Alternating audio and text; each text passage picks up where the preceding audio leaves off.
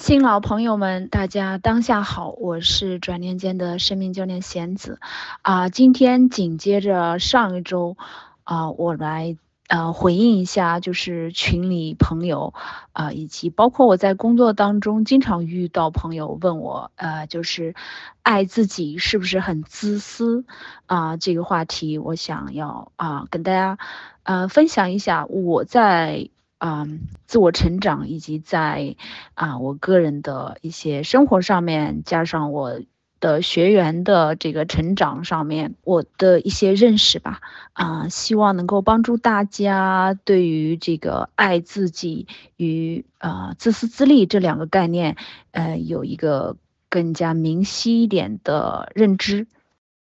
爱自己是什么意思，对吧？我们其实，在啊转念间的许多讲座，包括我们转念间的课程当中，啊，到呃一般到了这个课程快要进入核心阶段的时候，都会聊到爱自己。爱自己，我们说是人生的第一课，也是主修课。但是我发现呢，啊，不少人其实对于爱自己这个概念，啊，从内心深处来讲。估计是有些抗拒的。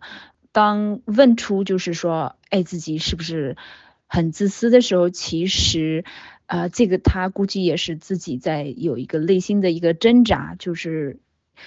好像是有一定的负疚感在里面啊。如果你仔细想一想，就是说检索一下自己的内心是不是？反正我一开始接触爱自己这个课题的时候吧。我是有过，呃，各种各样的怀疑的啊。对于自己，就是说，如果我去选择爱自己啊，是不是就是我实际上把自己啊置于别人的这个利益之上啊？或者是说我满足自己的需求，然后呢，我就等于说伤害了别人。呃，那么经过这么多年对于爱自己这个这个重要课题的研究以及实践吧，然后我发现其实爱自己和自私自利是有本质区别的。这个区别就是，如果从心理学这一块来去探索的话，最重要的就在于边界。怎么说呢？嗯，其实就是转念间的学员都知道，边界啊是人际关系纠结的根源吧。我们在课程当中也花了大幅的呃篇幅去探索啊人际边界。那么啊，如果我们来看一看自私自利是什么东西哈，爱自己又是什么，我们就会发现，自私自利的人，他其实是自我和外界边界不清。啊，自私自利的人吧，啊，一般眼中、心中只有自己啊，自我为中心，而且他认为，我们说他这个自我和外界边界不清，是因为自私自利的人，他认为别人的东西也是自己的，就是很多时候是，就是他觉得别人需要来满足他的需求，而且是啊想当然的。我后面会举些例子，一般自私自利的人，他不会换位思考别人的感受。所以通常吧，就是你会发现自私自利的人，我们在这里就是把它稍微简单一点，就称自私者吧，都会比较容易惹人讨厌，尤其是在婚姻生活当中，就是一般伴侣会感觉跟他在一起很受伤害啊。那么爱自己的人，他又有什么样的一个特征啊？然后爱自己是什么意思哈？一般来讲，爱自己的人，他。会关注自己，他了解和懂得自己，就是他对于自我与外界的边界比较清晰。什么叫他的自我和外界边界比较清晰呢？就是说他知道什么是自己的需求，什么是别人的需求，因为他去关注了，所以他也了解和懂得，并且他负责满足自己的需求。这个在婚姻关系当中尤其重要。还有一点呢，就是爱自己的人，他也懂得换位思考别人的感受啊。这个其实就是自我关怀，呃，以及啊同理心。前面一部分就是懂得和了解自己的需求，其实是属于自我关怀了。然后后面会，他也懂得换位思考，实际上是就是说这个人他有共情力，他能够同理他人，就是说我的这个行为。会对别人产生什么样的一个结果？所以，这样有同理心的人，他实际上更能够与人相啊相处，而且是良好相处。可以说，爱自己的人，因为他懂得自己，他也去啊同理他人。其实他是一个非常情商高的人。那么，我们就理解，爱自己的人在同一件事情上，啊。他的处理方式会跟那些自利、自私自利的人是完全不一样的，就是同一件事情，啊，会得到不同的结果。就是自私自利的人处理起来和爱自己的人处理起来，结果是非常不一样的。然后自私者他的行为会让人感到反感，别人能够感觉出来这个人是很自私的。而爱自己的人，能够在坚持自己的原则的和边界的情况下，又比较能够让别人理解和接受，因为他考量进去了别人的感受，就是一个有啊有很好同理心的人，别人是会跟他相处的时候是会觉得很舒服的。啊，那么我下面就想举几个例子，尤其是啊，我想就是说进来咱们这个讲座群的人嘛，大多数都是婚姻中人，对吧？那么我们就讲到一些啊家庭生活这一块，夫妻啊，还有啊这个父母与孩子啊这一块。那么我们前面讲到了，就是爱自己的人和自私自利的人。他们的本质区别在哪里，对吧？我们讲到了是这个，其实是边界的问题，就是说爱自己的人，他了解自己，懂得自己，有边界，然后自己满足自己的需求，然后并且能够换位思考，有同理心。而自私自利的人，自我和他人的边界含糊不清，认为别人的东西也是自己的东西，然后想当然的要别人来满足自己的需求，不会换位思考。呃，行为比较令人讨厌。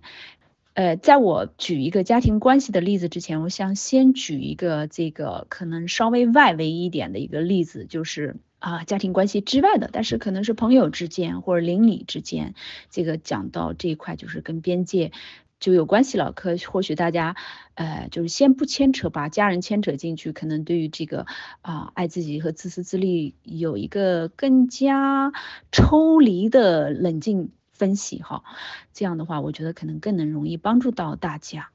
哎，比方说有一位女士，我们喊她为小 A 吧。然后她呢，呃，他们这条街上面住着一个小 B，呃，一家。然后小 B 呢，她啊曾经做过幼儿园老师，然后呢，啊也受过非常好的教育这一块。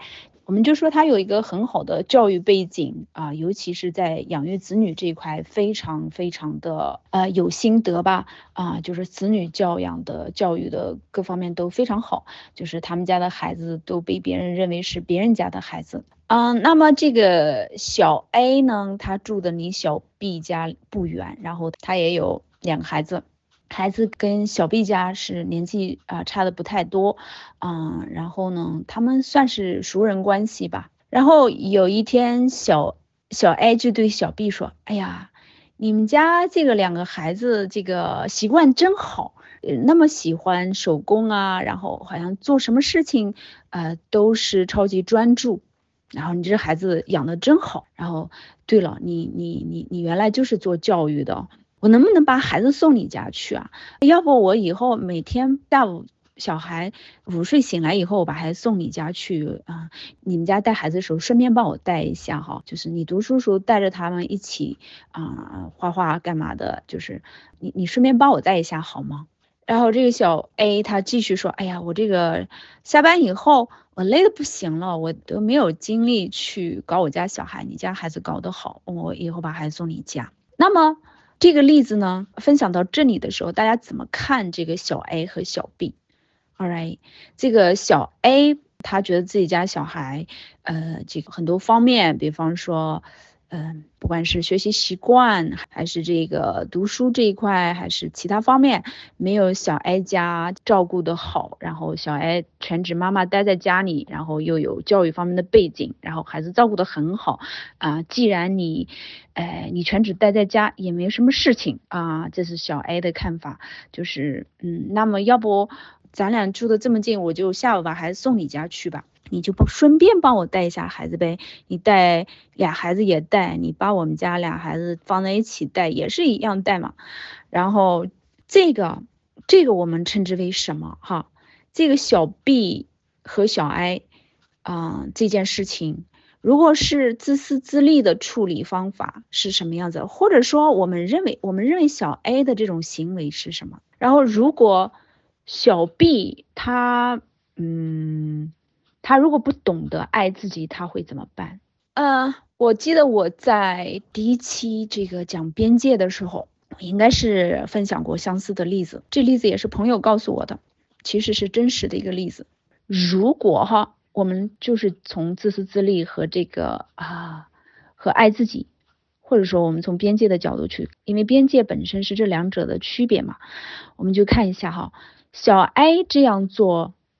其实是没有边界的行为，对不对？嗯，他把自己的这个需求就是等于说让别人去负责了，然后他的自我和别人是没有清晰的概念的。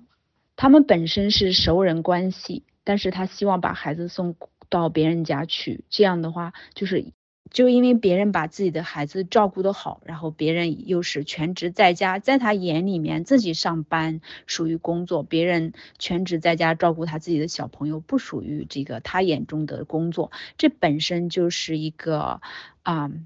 我们基本上可以称之为说，这人极其边界不清。其实他的行为就已经触及到了啊，让人感觉非常不舒服啊，就是涉及到了，哎，他觉得想当然的认为别人应该来满足他的需求。那么这个实际上是可以被规划为自私自利这样的一个范畴的。但是我们这里的重点不是在小 I 身上，我们是要来讨论小 B。那么如果小 B 啊，他是一个没有边界感，然后。不懂得爱自己的人，当他就是被小 A 提出这个要求的时候，他可能会觉得很难办。他可能就是说，如果他不懂得爱自己，哈，不理解人际边界的话，他可能会呃觉得很不舒服，就是被对方提出这样的要求以后，感觉很不舒服。但是呢，他又对于拒绝别人觉得很难受。或者有负疚感，就认为，哎，呃，我如果不去帮助他，哈，我是不是就是挺不 kind 的，挺就是挺不 nice，或者是什么什么的啊？那么，如果这位小 B 他是一个懂得爱自己的人，他其实会意识到，就是说，对于这样的要求，其实我是可以。拒绝的，那么这个小 B 其实他如果能够做到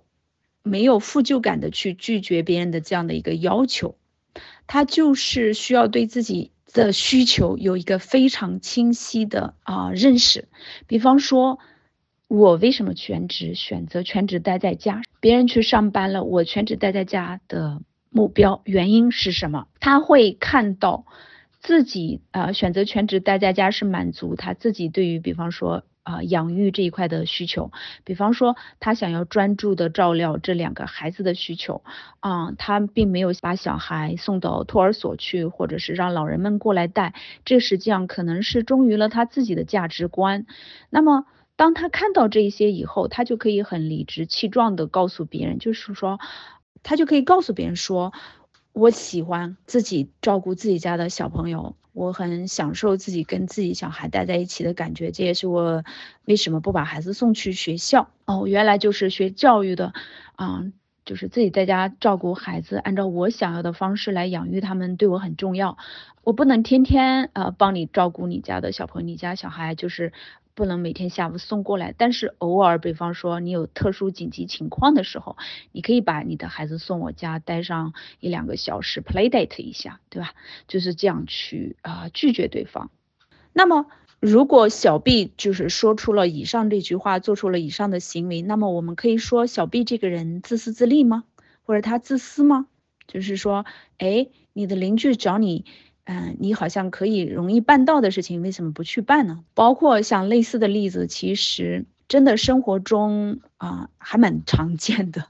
就比方说，有人比较擅长园艺，然后比方发在朋友圈，说他很他们家的瓜长得有多好了，或者是花开的有多美，就是在朋友圈这个晒一下，结果可能就受到邻居或者是周围的什么人说，哇，你这个手艺太好了。我就不知道怎么弄我家的，你这个周末星期六能不能来我家帮我家菜园给整一下，或者是把我们家这个树木给修修一下，或怎么样怎么样？本身这个提出这样的话的人，其实是一个极没有边界的人。但是如果说这个被提出要求的人，如果他没有一个很清晰的自我和他人的边界的概念，不懂得爱自己的话，那他听了这样的话以后，可能很烦恼，觉得很被嗯。很被烦到，然后就是心里面不是很平安。如果他不懂得爱自己，他会他不会感觉到平安，他可能还会纠结这个拒绝别人，认为自己是不是要去满足别人的需求，然后要不要到人家去帮他啊？就是抛开自己家的小朋友，周末的时候帮别人去打理院子啊，收拾菜园子，或者是干嘛干嘛去。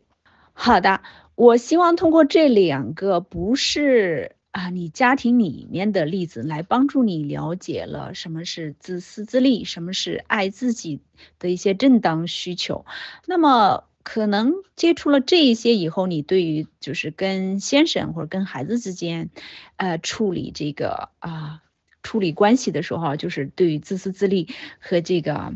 和爱自己，嗯，我希望是更加容易容易呃理解一点。好的，那我们先来举家里的例子，比方说，嗯，我有听过这样的例子啊，就是呃，妻子早上在啊厨房里面忙碌，然后丈夫呢，就是进厨房的时候就就就嚷嚷自己很饿，然后呢，嗯，妻子说我现在正在忙，要不你自己给自己煎一些鸡蛋，然后丈夫呢就煎鸡蛋，然后呢，丈夫。啪的一下煎了八个鸡蛋啊啊，organic 鸡蛋哦，所以比较小，所以他一下煎了八个，扒了以后八个鸡蛋以后他就全端走了。然后呢，妻子忙了一会儿去餐厅的时候，发现这个啊丈夫狼吞虎咽，已经把八个煎鸡蛋全吃掉了。妻子其实这个时候是有点发懵。然后呢，呃，妻子其实后来分享，她有两种心理的这个活动。第一种呢，就是感觉很委屈，然后觉得，哎，你煎了八个鸡蛋，你竟然全把它吃掉了，我还以为你会给我留几个，好，这是一种。另外一个就是，嗯，妻子后来啊，经过学习成长嘛，然后他又有一个新的想法，就是这个先生好像真的很饿耶，然后呢，家里还蛮多鸡蛋的，他自己煎了以后自己吃了，他真的很饿，哎呀。我这个我也给自己煎一些鸡蛋吧。我们看看啊，这个妻子在这件事情上面，呃，她的前后两种反应哈，以及应对，实际上就是呃，可以帮我们提供一个很好的，让我们来分析爱自己与自私自利的一个概念。这样的话，可以让很多夫妻关系当中少些冲突，因为。如果哈妻子认定这个丈夫就是自己煎了鸡蛋，吧嗒一下自己吃了，我我发现其实蛮多人家庭生活当中有类似的小抱怨啊，那么他会觉得这个丈夫真的很自私自利，很自私哦，就是说，哎，你煎了鸡蛋，你竟然，呃，我每次煎鸡蛋都给你留的，但是你煎鸡蛋吧嗒一下自己吃掉了。那么我们再来看丈夫哈，这个丈夫呢？他呃是在美国长大的，那么他可能呃就是不一定是可能啊，好像是就后来他自己讲，就是我们家有很多鸡蛋啊，我真的很饿，我就煎了鸡蛋，我就自己吃啊，我饿了我就煎鸡蛋吃啊，那你要饿了你自己煎鸡蛋吃啊，就是对于丈夫来讲，他觉得这个是呃我饿了我满足自己的需，你如果饿你也满足自己的需求好了，所以。这个是一个就是这样的丈夫，他的对于这一块他的一个想法。那么，如果妻子要是在这件事情上哈，给对方盖个帽子，觉得他自私自利，那么可能会觉得自己很悲惨，对吧？怎么嫁了一个这么自私的男男人？但是如果妻子是他能够选择哈，选择爱自己吧，其实还有一种方式，就是说，OK，我可以完全自己去煎鸡蛋。自己去满足自己，就是我饿了，我自己煎着吃。包括这次情人节也是，我知道有一部分人可能这个情人节让他很伤感。那么我们看一看哈，我认为一个真正的修炼好爱自己的，就是说在情人节这件事情上，比方说，呃，如果他只是坐等对方给他送礼物啊，然后求而不得哈，其实。就是感她对丈夫有期待，然后等着丈夫给她啊买鲜花、送巧克力，或者是安排一个烛光烛光晚宴什么的。那有的人家可能夫妻关系啊比较甜美的，那可能是发生了类似的这样的一个浪漫时刻。但是对于有些家庭来说，比方说你本身跟你的先生的夫妻关系已经比较属于比较焦灼的状态，那么你在这个时候。选择去期待，选择去等着对方给你什么东西的时候，那呃，其实在我看来，更要做的是选择自己自我满足，就是自己，呃，比方说你你最喜欢什么颜色的花，你最想要送给自己的一个什么礼物，你你可以自己买给自己，对吧？就是说，谁说？啊，情人节的时候必须得等着对方来给你送这些东西呢。你完全可以把自己家弄一个烛光晚餐。你你把东西弄好了，他爱来不来，对吧？然后你你自己斟点小酒喝一下，然后给自己摆一桌子的鲜花，然后就是看一看，或者或许有人说，哎呀，那我那我是在婚姻当中，这自己满足自己是不是显得太太凄凉、太悲催了？那这个也是一种，这也是一种想法，对不对？你认为凄凉就凄凉，你认为自己就是。什么事儿老娘可以自己搞定的话，那你活的心态跟别人不一样。那么你觉得最终的效果是什么呢？如果对方他心里，哎，跟你就是那段时间关系不太好，本身没有多少爱意流淌，你在那里撅着个嘴巴等着对方送你鲜花美酒的，你能不能等过来，是吧？比较起来，如果你自己把自己这个打扮的漂漂亮亮的，然后鲜花美酒自己摆放在那里啊，放上 romantic 的音乐，自己 treat 一下自己，把自己当做自己的情人来对待，那么就算是那个跟你同处 同处一室的，呃，目前像室友一般的男人，他看到了这样的一个妻子，他你觉得他前后会反应是怎么样？我觉得这个挺值得大家去思考一下的哈。呃，还有关于上面的那个八个鸡蛋的问题，我认为哈，这里面其实有一个资源充足 versus 资源不足的问题。就比方说，你们家只有八个鸡蛋，如果这个男人他在很知情的情况下知道家里就是只有八个鸡蛋，打开冰箱盒子里面只有八个鸡蛋，然后呢，他径直的把这八鸡蛋全给煎了，自个儿吃了。然后呢，就是丝毫不顾及家里的妻子和孩子们是不是还吃没有吃早饭，然后啊有没有鸡蛋要吃了，这样的话，我们可以说明这个男的是挺自恋的哈，就是自我为中心。但是如果说哎，你们家有好几盒的鸡蛋在那。然后人家拿了八个鸡蛋打了先吃，因为他实在饿了，早上起来，呃非常饿，他急急忙忙赶着要去上班。那么在这种情况下，他自我满足了一下，其实我觉得问题不是太大的一个问题，这是我的感觉，就是资源的问题。这也是就是为什么我我记得我以前在波士顿高中群做讲座的时候就讲的，也好像也讲到了婚姻当中，呃情绪管理以及爱自己这一块。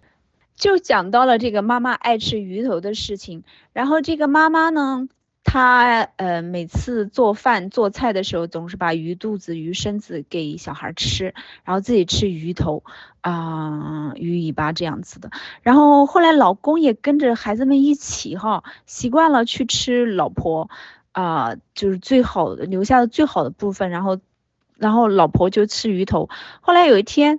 这个老公。就直接把鱼头煎给老婆，然后说：“老婆，你你爱吃鱼头，给你吃鱼头。”然后这老婆就崩溃了哈，就发飙了。嗯，然后就觉得老公不够体贴自己啊什么的。我现在是怎么看待这个问题的？就是说，首先看这件事情是怎么形成的，对吧？有没有一点，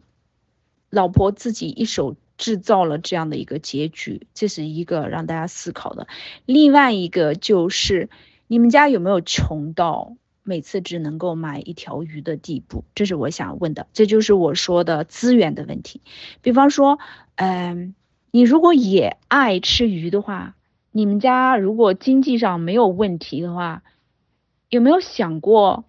考虑也考虑一下自己的需求？就是你每次买两条鱼做两条鱼，那么大人小孩都有鱼肚子、鱼身体吃呢？如果你真的爱鱼头，那没有没有问题哈。但如果你鱼头让你很反感、很敏感哈，然后老公给了你。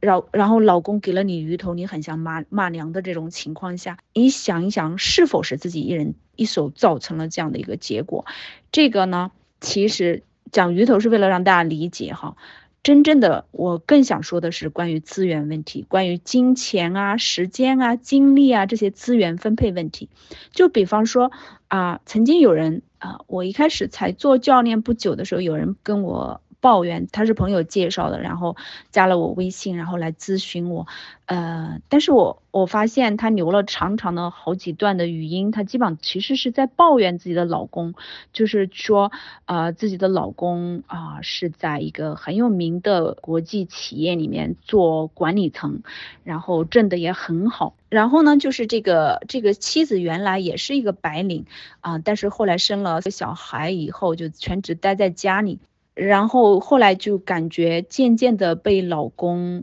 不待见这种，然后就是啊，包括做饭方面啊，很多很多方面都受老公不待见，就是具体细节就不说了。他留言说了很多，然后我意识到这位妈妈，她作为一个全职妈妈，她实际上就是等于啊，在做出做出了很多付出，嗯，同时她也有点。呃，思念他原来做公司白领的时候那个状态，哎，但是他的先生啊，好像越来越，呃，越来越不待见他这种感觉。那么我当时就是跟这位妈妈讲，我说，嗯，谢谢你的分享，但是我觉得你可能要做的是要学会爱自己，然后选择自我成长这一块啊什么的。然后听完这些东西以后，这个妈妈立马就，就好像。就换了一种口吻和态度，就说：“哎呀，呃，我就是舍不得给自己花钱，嗯，我一分钱会掰成两半都要给孩子花。”我们看，就是说。我们真的是很多时候，我们自己的处境哈，跟跟我们的想法真的是脱不开的干系。就是这个妈妈一方面在抱怨自己啊，在家庭生活当中越来越失去话语权，然后越来越不被老公看见待见，啊，越来越不受到。就是得不到老公的尊重啊，各方面的。但是另一方一方面，她又把自己当做一个女仆一样在对待。然后就是，啊，老公真的很好，但是呢，所有的钱都是花在孩子身上，自己不可以给自己花钱。这就相当于说，这个吃鱼头，对不对？这个最好的要给孩子，然后呢，老公，然后自己只只吃鱼头。但是吃了鱼头，自己后来沦落到吃鱼头的时候，又觉得自己。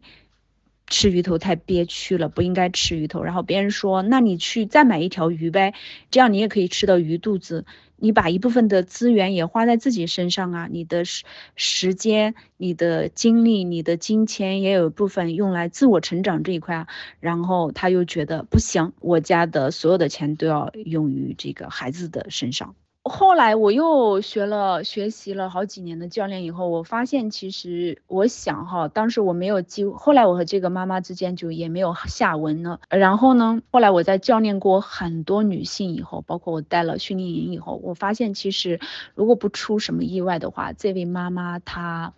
嗯，自我价值感应该是蛮低的。她，准确的来讲，她其实。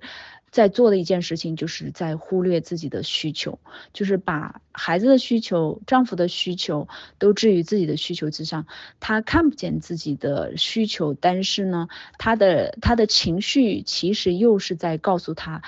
哪里有点不对劲，哪里不对劲。所以我觉得，我觉得很受伤，我觉得不被尊重，我觉得很难过，我觉得这个婚姻当中我自己在婚姻当中，我觉得自己都是在付出，好像没有得到回报，嗯，丈夫也不尊重我，呃，我觉得他现在好像离我越来越远去了，我好像在他眼里变成了一个老妈子、黄脸婆啊，或者什么，只能去呃照顾孩子的，而且我照顾孩子的方式还被他东捡西挑的这样子。所以呢，这个其实就是啊，我也希望大家，尤其是你如果是啊全职在照顾小朋友的话，嗯，这个是非常需要注意的。我知道就是很多太太吧，嗯，在家里跟先生之间的冲突，其实跟我上面分享的许多方面是非常相关的。所以，对于这样的一部分女性朋友的话来讲，就是其实要问自己一个问题，也是我曾经的一位学员曾经讲过的一句话，我觉得印象很深刻，就是我有没有把自己也当做一个人来对待，来满足我自己的需求，作为一个人。我不，我不是别人的妈妈，我也不是别人的太太，我也不是别人的女儿，我也不是别人的朋友。在那之前的时候，我首先是一个人，是人有什么样的一个正当的需求啊？我在这里呢，也稍微就是简单的啊回顾一下我在转念间课程当中跟我们学员讲到的，就是关于自我需求这一块，就是这里的老学员，嗯。也就顺带复习一下吧，就是我们作为一个正常人哈，我们在学习非暴力沟通的时候，我们也知道，包括就是我们在读马斯洛的人类的啊需求那一块，我们发现啊，作为一个正常人，我们至少有六大核心需求，首先就是一个安全感，对吧？我们要觉得安全，其实你会发现很多人都需都需要有这种安全感，然后是爱与连接。就我觉得爱与被爱，我跟这个世界，跟我最爱的人，我我希望是有连接的关系。世界没有遗忘我，我也没有遗忘世界，我不孤独。然后呢，就是生活多样性，以及意义感，还有成长的需求。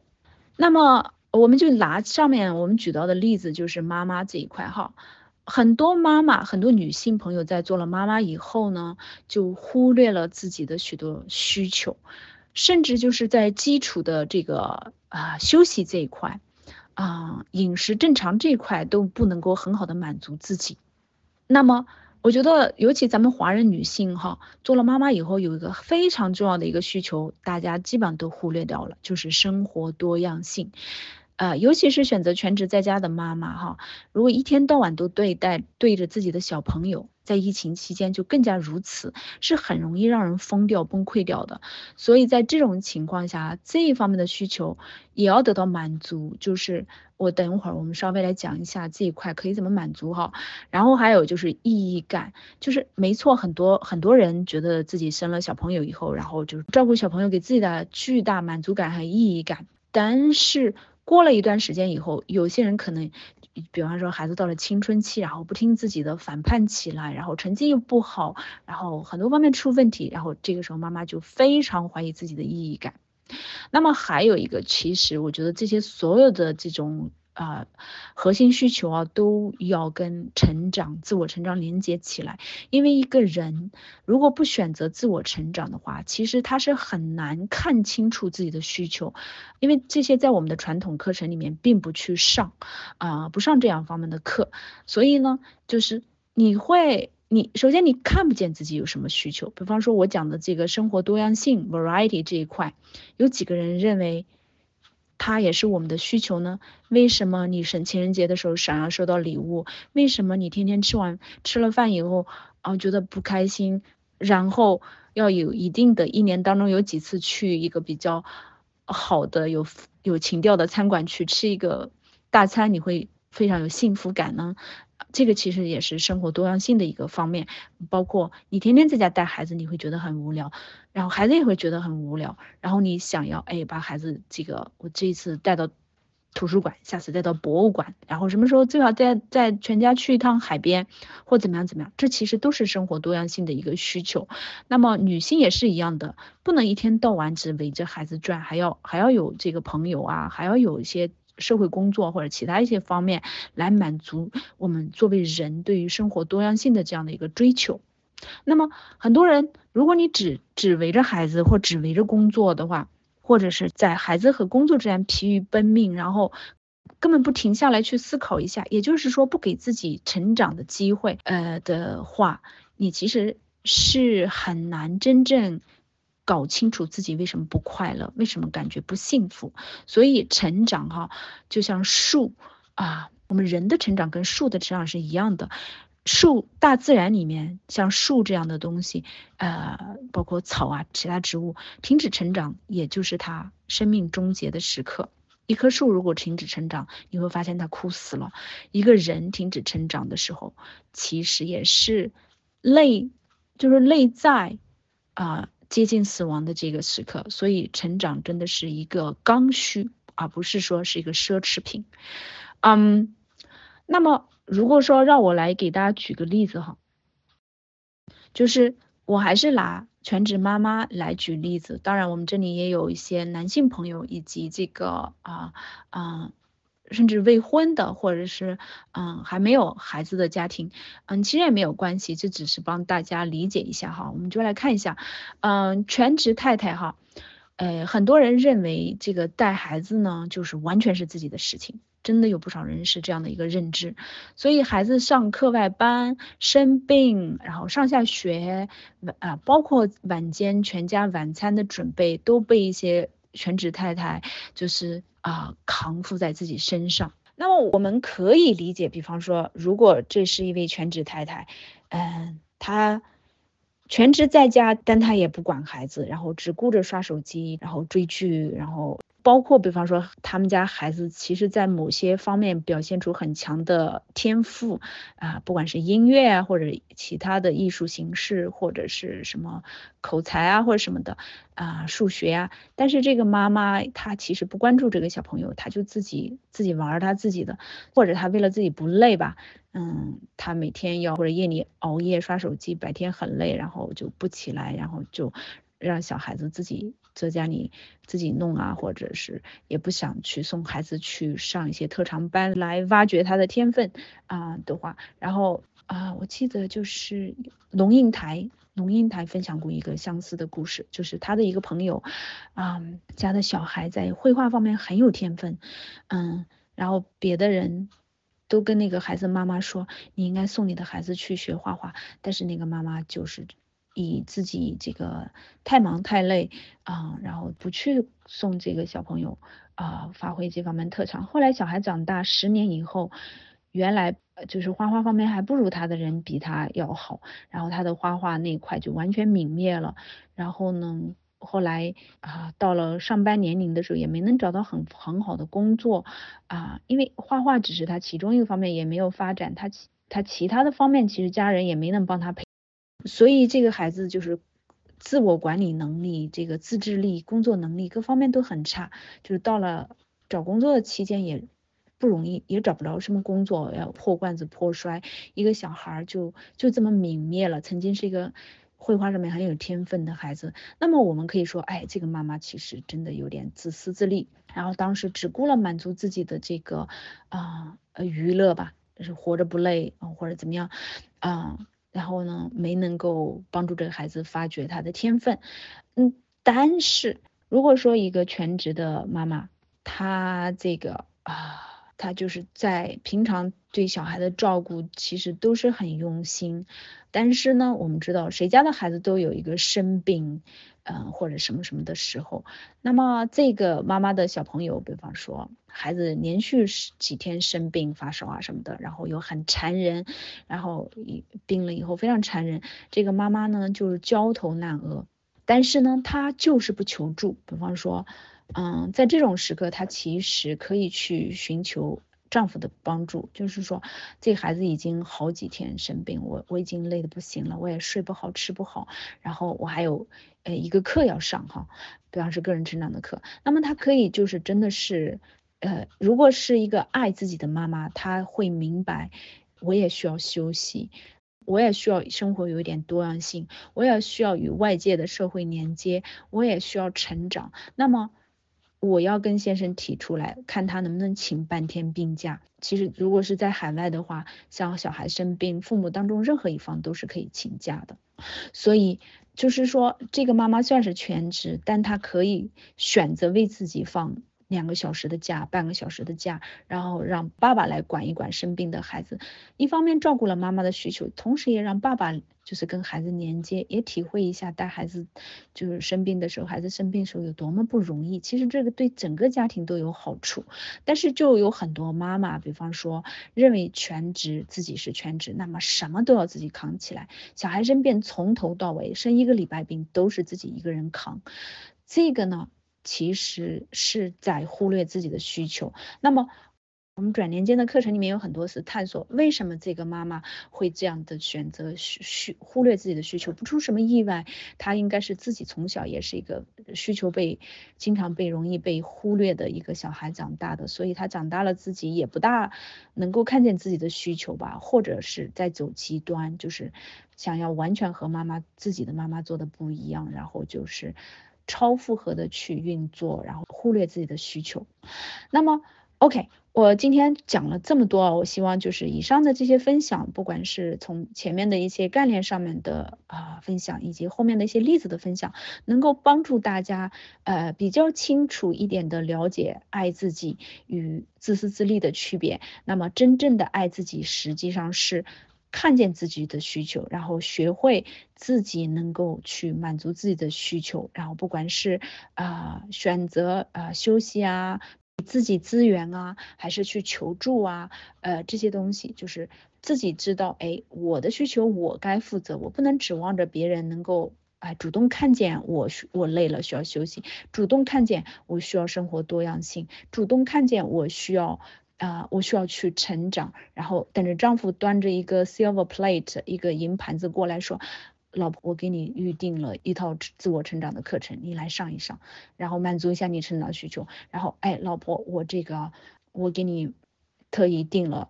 哪个地方的 resort，你去那里休息两三天，不大可能，对不对？就是说，我们自己需要自己去看见自己有这一块的需求，完了以后去争取去。跟自己的先生吧，尤其是跟自己的先生去商量、去表达，然后呢，让其得以实现。最终你会发现，就是当你休息好了，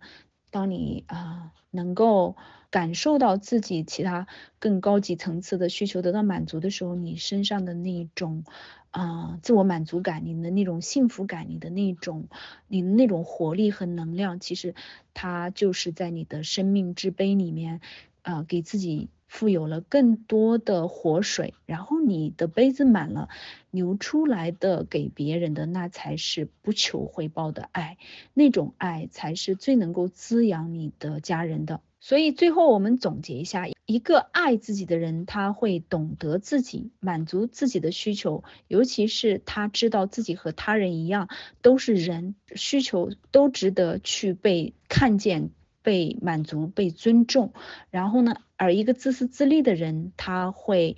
自己和他人没有边界，因为这个世界就是为他存在、为满足他而存在的。然后世界上只有他一个人，然后别人的，呃，应该来为他来服务。所以，呃，这两个区别是蛮大的。OK，好的，今天就为大家分享到这里，再次感谢你的聆听以及你的时间。我是转连间的生命教练，然后我们下一次分享当中再见。